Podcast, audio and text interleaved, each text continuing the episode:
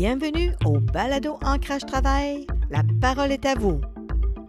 Mon nom est Linda Couture, animatrice du Balado Ancrage Travail, le balado qui veut faire entendre la voix des travailleurs et travailleuses expérimentés de 50 ans et plus et celle de gestionnaires d'entreprises sur des sujets reliés au monde du travail et la place qu'il occupe dans nos vies.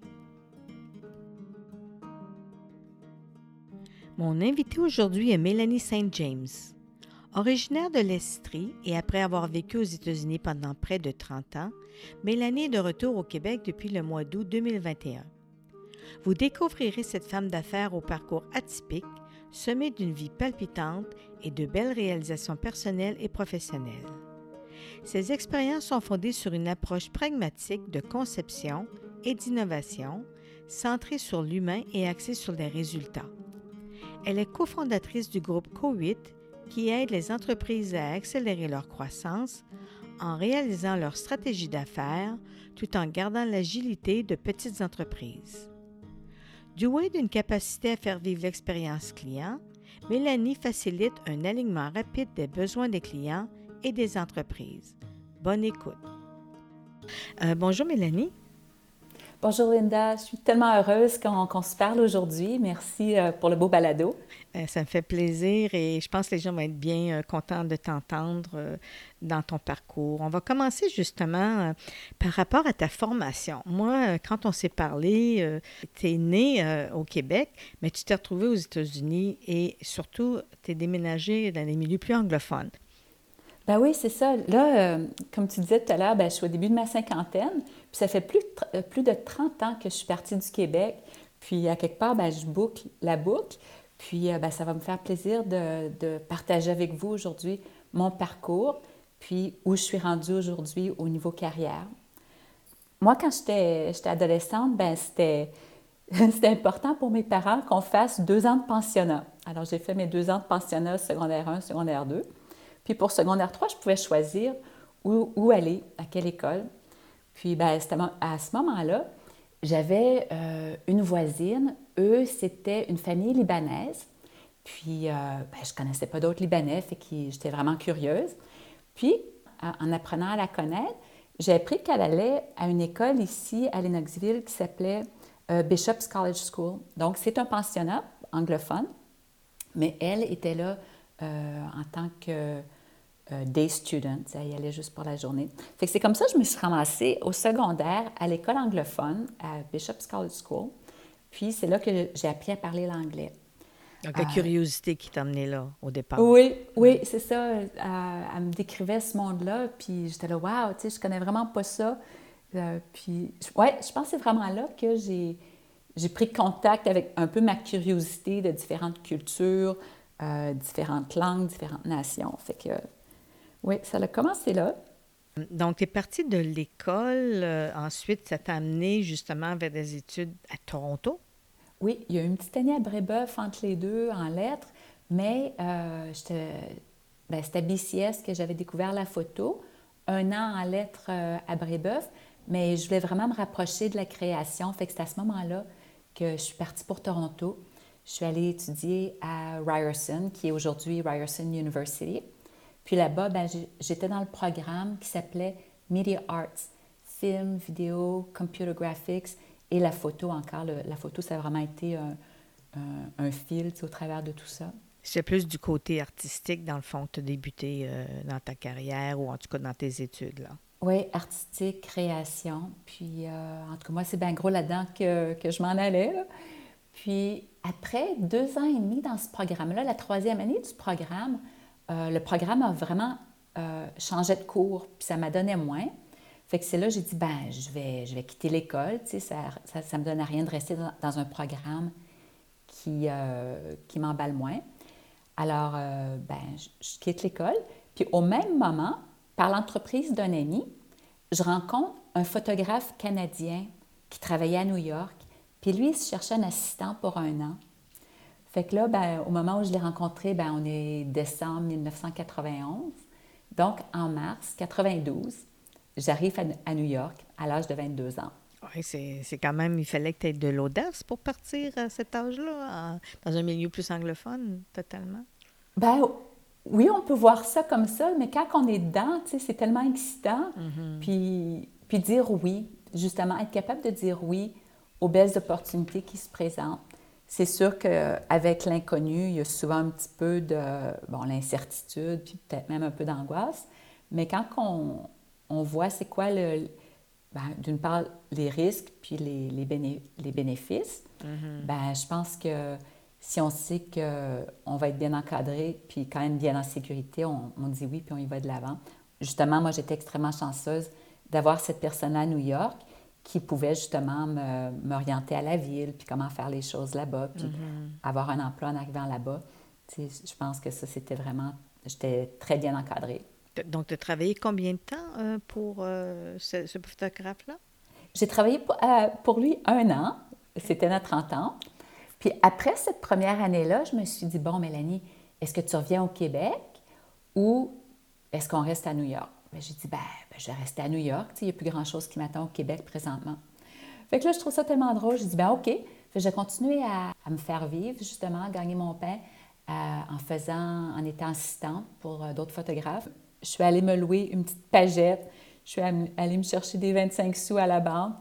Puis j'ai mis des, petites ah, annonces dans les, les, laboratoires de photos de New York euh, pour mes services, annoncer mes services. Fait comme ça, j'ai continué à en vivre encore pendant quelques années. Puis c'est à ce moment-là aussi que j'ai décidé de, de, retourner à l'école à New York, au School of Visual Arts, pour finir mon bac. Hein, c'est important de finir mes études. Mm-hmm. Puis au travers de ça, bon, je me suis mariée, mon fils est né à New York. Fait que c'est ça. Quand je suis retournée à l'école, au School of Visual Arts, je continuais à faire de la photo. Bien, c'est là que j'ai découvert le interactive design. Dans le temps des CD-ROMs, c'est où on faisait du, de la création, du design interactif à l'ordinateur. Hmm. Euh, C'était dans tes cornes hein, aussi. Tu étais déjà là-dedans, dans ce milieu-là. Parce que quand on s'est parlé, tu parlais de pont. Tu avais des, des, moments charnières. Puis ça, ça en était un, hein, à New York, quand tu as découvert l'interactive design. C'est ça, la photo, ça a été un pont de Sherbrooke jusqu'à New York. Puis ben, à New York, quand j'ai découvert le design interactif, qui, pas tellement longtemps après, est devenu le web design. Hein, le, web se développait rapidement. Fait que ce pont-là, c'était mon deuxième pont de New York. Puis justement, je parlais que mon fils était à New York, est, est né à New York. Mais là, être dans une grande ville comme ça, ben, on a décidé d'aller à Boston. Puis c'est justement le interactive design, web design, qui m'a amené de fil en aiguille. J'ai découvert, je me suis trouvée dans le milieu de la technologie éducative. Ah, OK, d'accord. Puis je suis tombée en amour avec ça. Puis c'est là que j'ai décidé d'aller faire ma maîtrise à Harvard dans un beau programme qui s'appelle Technology, Innovation and Education. Donc vraiment l'innovation euh, avec la technologie euh, en milieu éducatif. OK. C'est un autre, un autre moment charnière, ça. Oui, oui. Puis c'est là que j'ai découvert, bien, jusqu'à date, jusqu'à ce moment-là, je faisais vraiment du design. Puis j'avais trouvé qu'on avait, on avait travaillé sur des beaux projets, puis il me semble qu'on avait tout fait correct, mais il y avait pas le, on n'avait pas vraiment le succès qu'on pensait qu'on aurait avec ces projets-là. Puis quand justement je faisais ma maîtrise, puis j'ai découvert la recherche auprès des utilisateurs, euh, ça m'a donné la réponse. Ah oui, ben c'est beau avoir les specs, comme les détails de ce qu'on veut construire, bâtir, mais il faut valider avec les utilisateurs, avec les gens pour qui on, bâtit, on crée. Mm. Euh, ces choses-là. Puis mon premier projet, d'ailleurs, a été avec des enfants. À partir de ça, plus tard, ça a toujours été avec des adultes. Mais ça, ça avait été le fun, justement, faire de la recherche comme ça auprès des enfants pour un projet web qui leur était dédié. En quoi ça consistait exactement euh, quand tu faisais de la recherche auprès de l'utilisateur? Tu cherchais des données sur leur comportement, la démographie, euh, à, quel, euh, à quel niveau? Ah, c'est une bonne question. Bien, il, y a, toujours deux parties à la recherche comme ça. En première partie, c'est vraiment comme vraiment découvrir c'est quoi leurs besoins, c'est quoi leur façon de travailler présentement. Bon, si on parle justement avec les adultes, comment travailler, comment étudier dans le contexte éducatif, pour essayer de comprendre c'est quoi les défis qu'ils ont, ils sont où les problèmes, est-ce qu'on peut euh, mieux les comprendre. Parce que c'est mm. sûr que quand on embarque dans un projet, on a une idée de c'est quoi le problème qu'on veut résoudre, mais juste faire un petit peu plus de recherche au début peut vraiment nous mettre sur un meilleur chemin euh, beaucoup plus rapidement. OK. Puis la deuxième partie de la recherche euh, auprès des utilisateurs, bien, une fois qu'on a des concepts, des prototypes, des designs assez tôt, là, parce qu'on ne va pas tout développer avant de retourner par là nos, nos utilisateurs. Fait que là, c'est là qu'on leur présente nos concepts, qu'on leur fait euh, utiliser nos, nos mock-ups, les prototypes, tout ça, pour vraiment évaluer, ben, est-ce qu'on a bien traduit ce qu'on, euh, leurs besoins. Mais en même temps que tu faisais ça, la recherche auprès des utilisateurs, euh, tu avais parlé que tu étais impliqué aussi au niveau du design thinking. Est-ce que c'est le même design thinking en lien avec ce qu'on a ici au Québec présentement? Oui, c'est ça. Le design thinking est arrivé quelques années après parce que moi, j'ai toujours été comme à la recherche de c'est quoi les meilleures approches pour euh, mieux démarrer des projets, pour qu'on travaille plus efficacement. Puis euh, la recherche auprès des utilisateurs a vraiment aidé avec ça. Puis l'autre, c'est quand j'ai découvert le design thinking, là on est rendu peut-être à 2010. C'est une belle technique, puis souvent associée à l'innovation. Puis c'est une technique qui nous aide à mieux comprendre c'est quoi le problème, les défis que les gens ont. Quand on veut innover, c'est important, de bien comprendre ça. Mm. Puis pour moi, une partie du, design thinking, ça c'est peut-être moi qui ai amené ça au design thinking, mais vraiment amener l'équipe à cheminer ensemble, à bien comprendre c'est quoi le problème. Ensuite, en équipe, on parle en anglais vraiment de co-creation, c'est en équipe euh, définir des, premièrement les résultats qu'on veut obtenir et ensuite explorer et tester des solutions. Fait que c'est une approche qui est simple, qui est vraiment au centre de ça, c'est la, la, recherche auprès des utilisateurs, des clients, des gens qu'on C'est très visuel aussi, hein? Oui, ça là, on veut vraiment créer des choses tangibles pour pouvoir les tester le plus rapidement possible.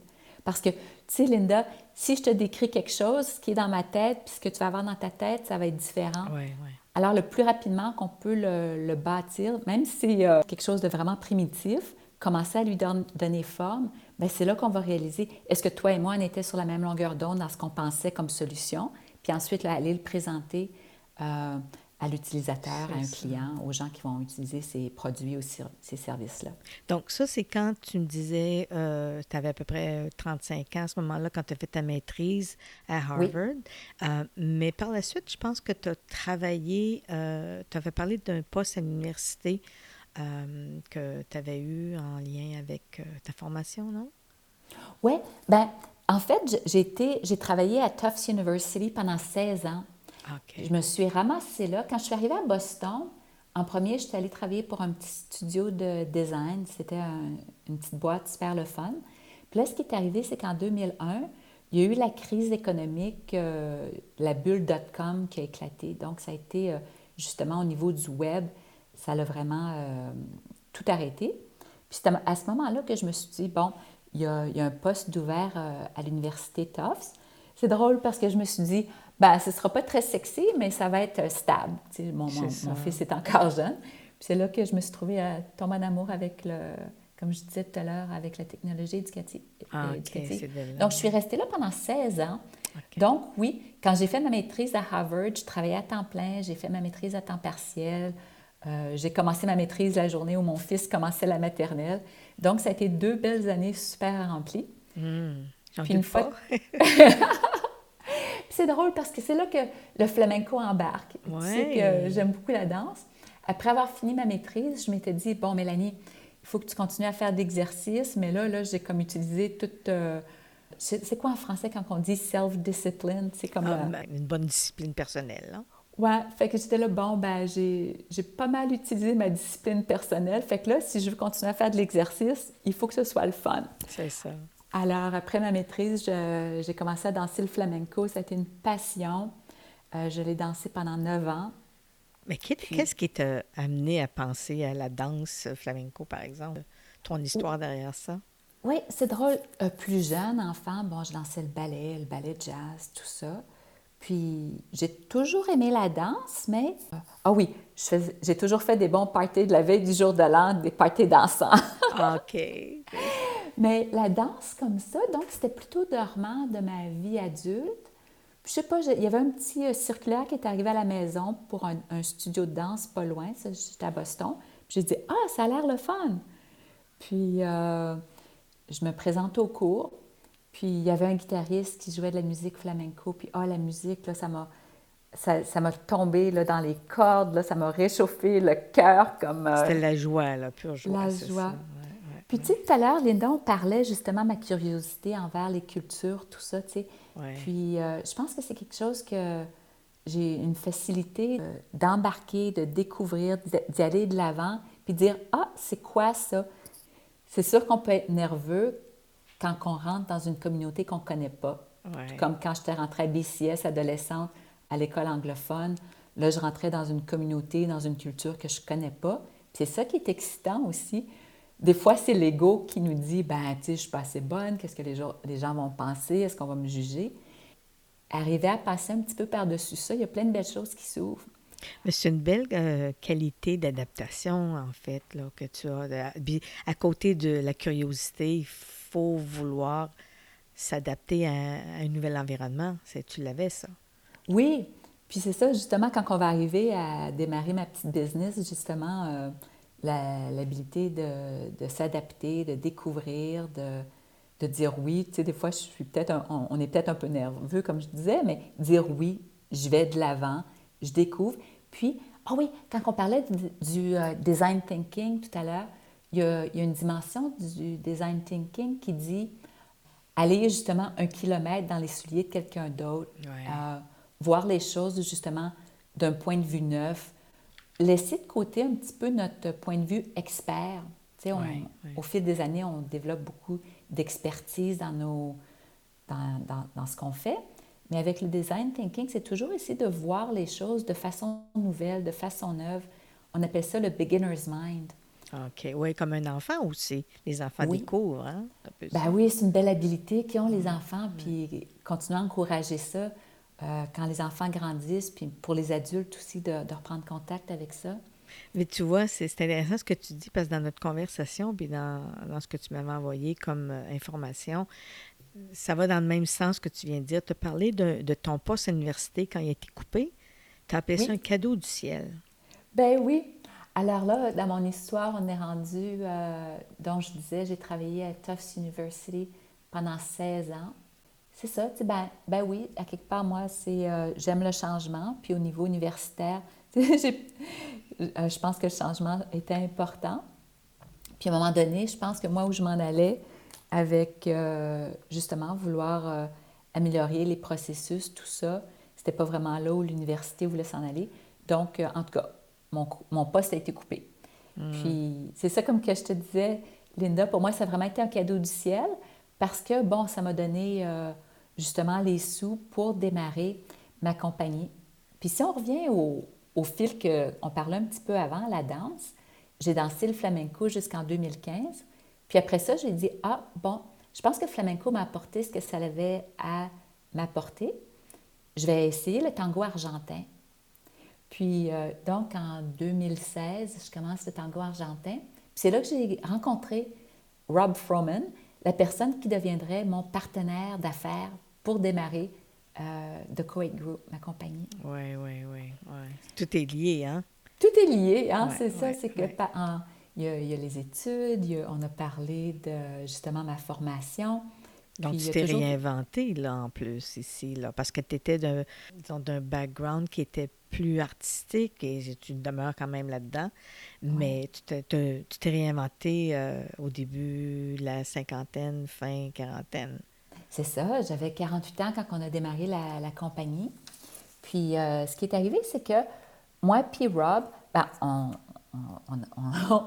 tous les deux, on, aimait le tango, mais au travers de tout ça, ça nous on, a appris à se connaître, puis vraiment à découvrir un dans l'autre, justement, une passion d'aider les entreprises, d'aider les, équipes à mieux travailler, à, être plus alignés, toujours cette recherche-là de travailler plus en amont. C'est comme qu'est-ce qu'on peut faire plus tôt dans les projets pour que tout soit plus efficace, puis que les produits puis les services qu'on livre aux clients, aux utilisateurs aient encore plus de valeur pour eux puis pour la compagnie. Fait que c'est vraiment comme ça que Rob puis moi, au niveau des idées, euh, il y a eu beaucoup de synergie. Euh, ben, mon poste a été coupé à l'université. Lui, il avait déjà quitté son poste. Il travaillait à Cisco dans le Security Business Group donc dans une très, très grosse euh, boîte. Puis euh, c'est là que justement, moi, mon background, plus en design thinking, innovation, la recherche auprès de l'utilisateur. Puis lui, son background en engineering, euh, stratégie d'affaires, tout ça, nos, nos, forces combinées ensemble, on a créé notre belle petite compagnie qui s'appelle The Coed Group, donc en 2018. En quoi ça consiste justement, euh, cette compagnie-là? Oui, ben, on est dans la catégorie qu'on appelle euh, Management Consultancy. Donc, on est consultant pour les, les, équipes de gestion, les cadres supérieurs. Puis, bon, c'est sûr qu'il y a plusieurs euh, facettes ou approches dans le management consultancy, dans la consultation comme ça. Puis nous, on aide spécialement les, les entreprises à accélérer leur croissance en gardant leur agilité de plus petites entreprises, à, à, maturer des processus internes.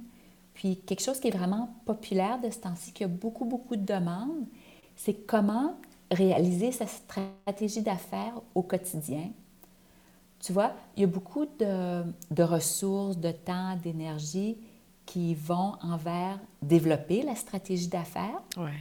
Puis ce qu'on voit souvent, c'est qu'il y a comme un, un disconnect, c'est pas vraiment bien connecté au quotidien. Comment que ça, ça se décompose dans tous les, les niveaux de, de l'entreprise pour toutes les équipes.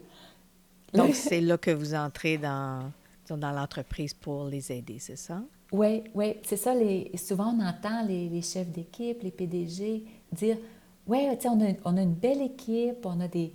Il me semble qu'on a une belle stratégie claire, mais on ne réalise pas vraiment tout ce dont on serait capable. C'est comme il me semble qu'on est un petit peu envasé dans, dans l'entreprise. Alors, des belles stratégies comme ça, une technique qu'on utilise qui est très, euh, très à la mode présentement, ça s'appelle les. Euh, en anglais, ça s'appelle Objectives and Key Results. Donc, les trois lettres, c'est OKRs. En français, on appelle ça les, les objectifs et les résultats clés. Oui. C'est une belle technique simple, mais c'est important de l'amener en entreprise de façon, euh, développer un beau programme autour de ça pour que ça fonctionne bien. Et aussi, il faut l'évoluer pour vraiment trouver la bonne formule pour chaque entreprise. C'est super le fun. On a aidé des, euh, des, entreprises comme ça. On avait une belle compagnie, euh, Biopharma, donc une petite pharmaceutique. Puis cette entreprise-là se préparait à aller sur la bourse. Ah, OK. Donc, les mois avant, c'est vraiment, il y, a, il y, a, beaucoup de pression, il y a beaucoup de résultats à, à, accomplir. Donc, euh, c'est là qu'on on a commencé à travailler avec eux pour euh, justement réaliser euh, le défi qui s'était lancé de, de devenir euh, une, une, compagnie sur la bourse. Donc, euh, mais votre compagnie à vous était située à quel endroit? Ah, c'est une bonne question. Ça, c'est présentement, notre compagnie, c'est une compagnie américaine qui est située juste à l'extérieur de Boston, okay. où j'étais.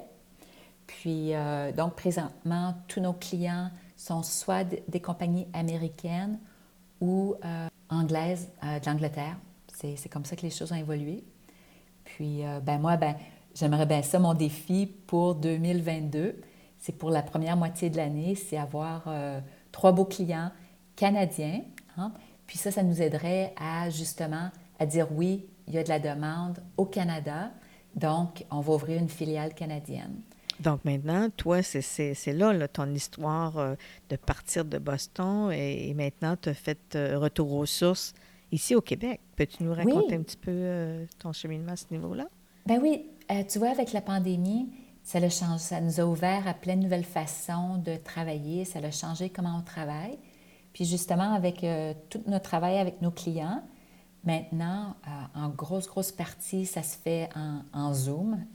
Puis c'est là que j'ai réalisé mes 18 mois de confinement à, à Boston. Ben oui, tu sais, je peux I can run a business. On peut développer puis croître, une, faire grandir une, une, une entreprise. autre filière, peut-être, c'est ça. Puis, euh, puis j'ai plus besoin d'être aux États-Unis en, en, présentiel. Je peux toujours voyager facilement quand même euh, chez mes clients aux États-Unis. Mais ça va me permettre de revenir au Canada, être euh, plus près de ma famille. j'ai de mes tantes, de mes oncles, mes neveux, mes nièces, mes frères et sœurs. Tu tout mon beau monde ici. Mon fils est toujours aux États-Unis. Puis, euh, il y a peut-être des chances qu'il s'en vienne étudier à Montréal, ça, j'aimerais bien ça. Mais euh, justement, avec la pandémie, on a développé des nouvelles façons de travailler. J'ai dit, ah, le français me manque, ma culture me manque. C'est un beau moment pour revenir au Québec, amener ces belles techniques-là modernes de travailler, euh, puis en faire bénéficier justement nos belles compagnies ici pour, euh, pour les aider à accélérer. Donc, encore là, c'est personnel, professionnel, tout ça ensemble fait que au mois d'août 2021, il y a quelques mois, je suis revenue au Québec, puis euh, mon partenaire d'affaires est toujours aux États-Unis, puis moi, je suis ici. Mais ça va encore dans ce que tu disais de tout ton parcours au lieu de voir ça défaitiste, une pandémie, tout ça, c'est où elle est l'opportunité, puis tu étais capable de la voir et de dire, ben on essaye, j'y vais, puis je retourne euh, à mes sources. Euh, c'est pas tout le monde qui pourrait faire ça, je crois, par exemple. Mais euh, ça, prend de la, ça prend de la détermination, de la passion. Ben, de l'adaptation. de l'adaptation. Puis c'est ça aussi qu'on amène aux, entreprises avec lesquelles on travaille, justement. Tu sais, le, changement, c'est constant, c'est quelque chose qu'on dit souvent. Le changement va seulement accélérer, que ce soit, il y a tout plein de changements, des changements économiques, climatiques, politiques. Euh, au niveau de l'entreprise, ça peut être des fois la compétition, l'innovation de rupture. Tu sais, le changement est partout. Fait que mm-hmm. autant pour mon, entreprise à moi que pour les entreprises avec lesquelles on travaille, c'est développer l'adaptation et la résilience puis de voir un peu les, les, bons coups des autres euh, organisations qui l'ont fait, comme la vôtre. Mm-hmm. Oui, puis aussi développer des organisations, des entreprises où il fait bon y travailler. C'est des, des, climats de travail positifs. Donc, justement, avec les, les techniques qu'on a, justement, les OKR, euh, l'agilité, le design thinking, c'est toutes des, des, techniques qui misent vraiment sur euh, comment bien travailler en équipe, comment bien travailler en entreprise, pour que justement tout le monde puissent euh, travailler, contribuer ce, qu'ils veulent contribuer. Tu sais, les mm-hmm. gens arrivent plein de talents, puis comment s'enlever du chemin pour que justement nos équipes, euh, puis les membres de nos équipes peuvent se réaliser, puis réaliser ce qu'ils veulent professionnellement aussi, qui, mm. qui vont contribuer à l'entreprise et aux clients. Et, et comment c'est fait justement? Tu n'es pas arrivé dans le meilleur des moments pour rencontrer des gens parce qu'on était en partie euh, isolés ou en tout cas ça se faisait par Zoom. Euh, comment était ton retour justement en pleine pandémie? Euh, parce qu'on voit qu'il y a des, des entreprises qui ont, qui ont, mangé le coup avec tout ça. Et comment toi tu t'es débrouillé dans tout ça? Peux-tu nous en parler un petit peu? Oui. Ben, comment bâtir la compagnie pendant la pandémie, c'est ça? Bien, ton retour ici, ton adaptation pour essayer d'implanter, euh, mettre des graines, dans, semer des graines pour euh, récolter éventuellement. Là. Oui, il y, a, il y, a, trois choses. Puis, c'est sûr que la pandémie me ralentit un peu. Euh, puis, en même temps, il, faut, il faut être créatif, encore une fois. Bien, au Québec, on a le beau réseau des femmes d'affaires du Québec. Donc, euh, j'ai, euh, je suis devenue membre. Mm-hmm. Puis j'ai bien hâte de commencer à, à, connaître euh, les femmes ici en Estrie, puis les, autres belles cellules autour du Québec. puis aussi, il y a le, le, réseau de, de, famille. Il y a beaucoup de, de, gens dans ma famille qui sont impliqués au niveau des affaires. Donc, par eux aussi, ça, ça euh, à leur réseau. Puis aussi, c'est comme l'autre fois, j'étais là, ah, je me demande qu'est-ce qui se passe en frais de design thinking au Québec. Fait que j'ai fait une petite recherche, puis euh, je me suis présentée à, à, quelqu'un, puis on est allé manger ensemble, puis lui va me présenter à, à d'autres mondes qui sont au niveau de l'innovation en Estrie. Fait que c'est ça, c'est... C'est vibrant en Estrie, en fait. Hein? C'est très vibrant. Là. Mm. Puis en tout cas, moi, je trouve que, ben, avec la pandémie, il y a plein de monde qui ont quitté les grandes villes comme Montréal. Il y, a, eu beaucoup de monde qui sont en Estrie. Là, il va y avoir le Ubisoft qui va ouvrir euh, à Sherbrooke au printemps. Ah, il me semble que là, en mm. Estrie... Euh, ça bouillonne. Ça bouillonne. Il y a plein de belles choses qui, s'en viennent. Puis aussi, je veux travailler à l'échelle du, Canada. Et vraiment, tu sais, la distance, c'est vraiment pas... Euh, un problème. c'est pas un problème. C'est super. Dans, tout ton parcours, euh, je t'écoutais, oui, tu prends les opportunités, tu dis oui, tu t'es réinventé, euh, littéralement, euh, même dans la quarantaine, cinquantaine. ton trajectoire, comment tu le qualifierais? En quelques mots, des adjectifs. Est-ce que tu es intuitive? Est-ce que c'est un peu d'intuition avec autre chose? C'est quoi ton, hmm. ta recette magique? Ah oui, c'est une bonne question, ça. Tu sais, il y a des gens qui, qui, se font des plans de cinq ans puis ils embarquent là-dessus. Moi, ça a toujours été un peu plus intuitif. Euh, puis je pense que moi, une de mes qualités, c'est d'être capable de dire oui quand quelque chose se présente. Puis c'est le fun, justement, d'entendre mon fils qui, qui, développe ça puis qui dit Ah oui, maman, moi aussi, c'est comme des fois, je t'entends parler le, le, pouvoir du oui, puis il fait ça lui aussi. Donc, oui, moi, pour moi, c'est le pouvoir du oui. du Qu'est-ce qu'on a à perdre, dans le fond, hein? Si on n'essaie pas. Puis, des fois, je reflète. Il y a, quelques fois où j'ai dit non, euh, vraiment par peur. Puis je me dis, ah, Mélanie, c'est comme tu as perdu, tu sais, t'as manqué peut-être une belle opportunité là. Puis c'est ce qui fait qu'on dit oui à certaines. Puis des fois, quand on dit non, ben, on se dit, ah, OK, ben, ça va me redonner la, la force et la conviction de dire oui la prochaine fois. Oui, c'est ça. Parce que des fois, on ne peut pas dire oui à tout. C'est pas toujours approprié non plus. Hein? Eh, exactement. exactement. puis moi, c'est vraiment, bon, comment euh, être sûr qu'on est en sécurité puis qu'on ne prend pas des gros risques euh, déproportionnés. Mm. Puis, justement, quand c'était le temps de partir, de prendre ma décision pour partir pour New York, euh, je parlais avec une amie, puis ben, je lui disais que ça, ça me faisait un peu peur. C'est waouh, New York, c'est une grosse ville. Puis elle me dit Mélanie, elle me le dit en anglais, là, elle dit Mélanie, Comment de gens habitent à New York? Là, je me souviens plus trop, j'ai dit ben, quelques millions. Elle dit ben exactement. ils sont capables de vivre leur vie, puis, euh, ça fonctionne. J'étais là, ah, ben c'est vrai. on pense juste justement aux choses plus extrêmes qu'on lit dans les, journaux ou qu'on entend à la radio. C'est ça.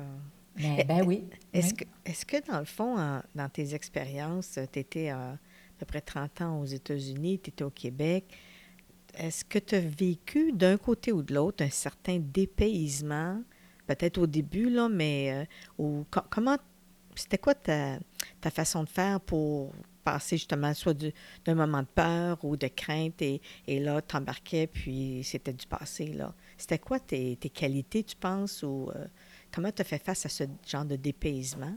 Hmm. Ben, je pense que tu parles de deux choses. Euh, ici, un dépaysement au niveau culturel. Oui.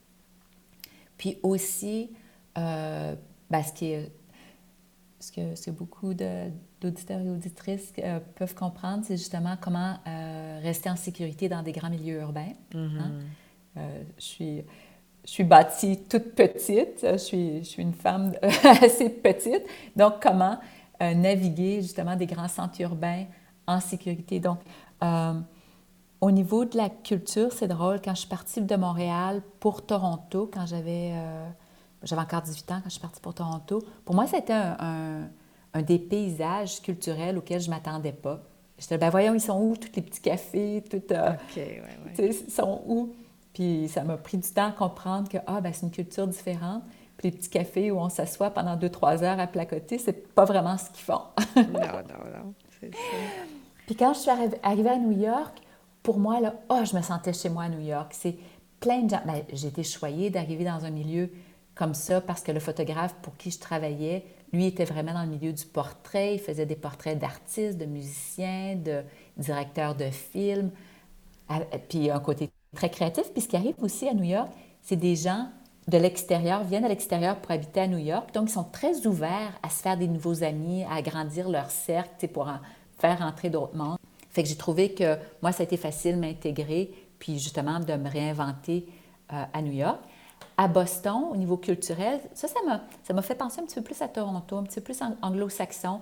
Les, les, gens sont très gentils, sont friendly, mais ils te laissent moins entrer facilement comme euh, pour devenir vraiment un bon ami euh, prêt. La chaleur québécoise me manquait.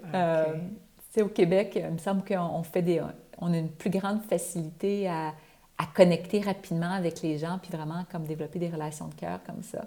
Donc, euh, mes 20 ans à Boston, il y a eu le flamenco, il y a eu le tango, vraiment à la recherche justement de, de connexion et de passion comme ça. Mais quand tu es revenu au Québec en août, est-ce que oui, tu devais te sentir dans tes, tes, vieilles pantoufles, si on peut appeler ça comme ça, mais en même temps, ça a changé depuis le temps que tu es parti et tu es revenu là.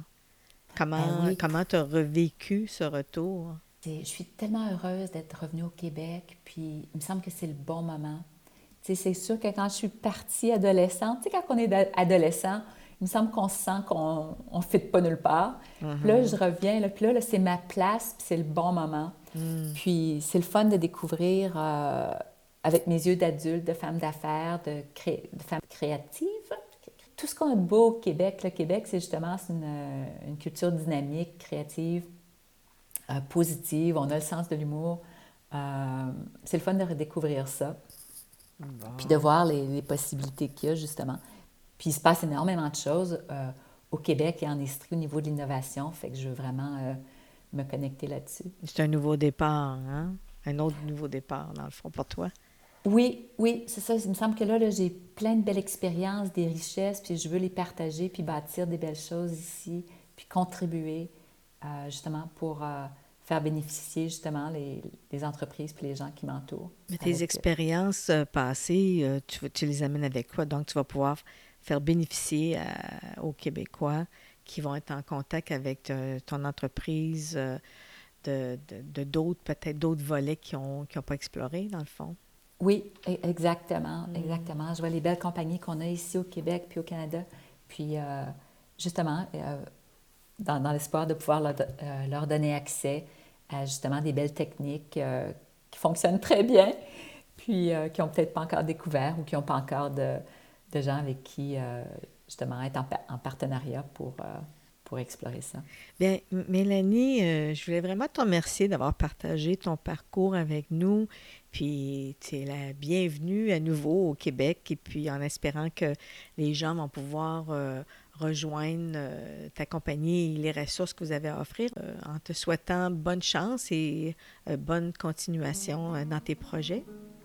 Linda, un gros merci. Ça a été un grand plaisir de te rencontrer puis de qu'on prenne du temps comme ça pour jaser. Puis bien, merci de, pour l'intérêt dans, pour, pour, mon cheminement. Ça me, fait vraiment plaisir. Bien, au plaisir, puis on, on va suivre ça. Merci. Merci aux auditeurs et auditrices d'avoir écouté cet épisode d'Ancrage Travail. Voulez-vous en connaître davantage sur différents enjeux qui touchent le monde du travail?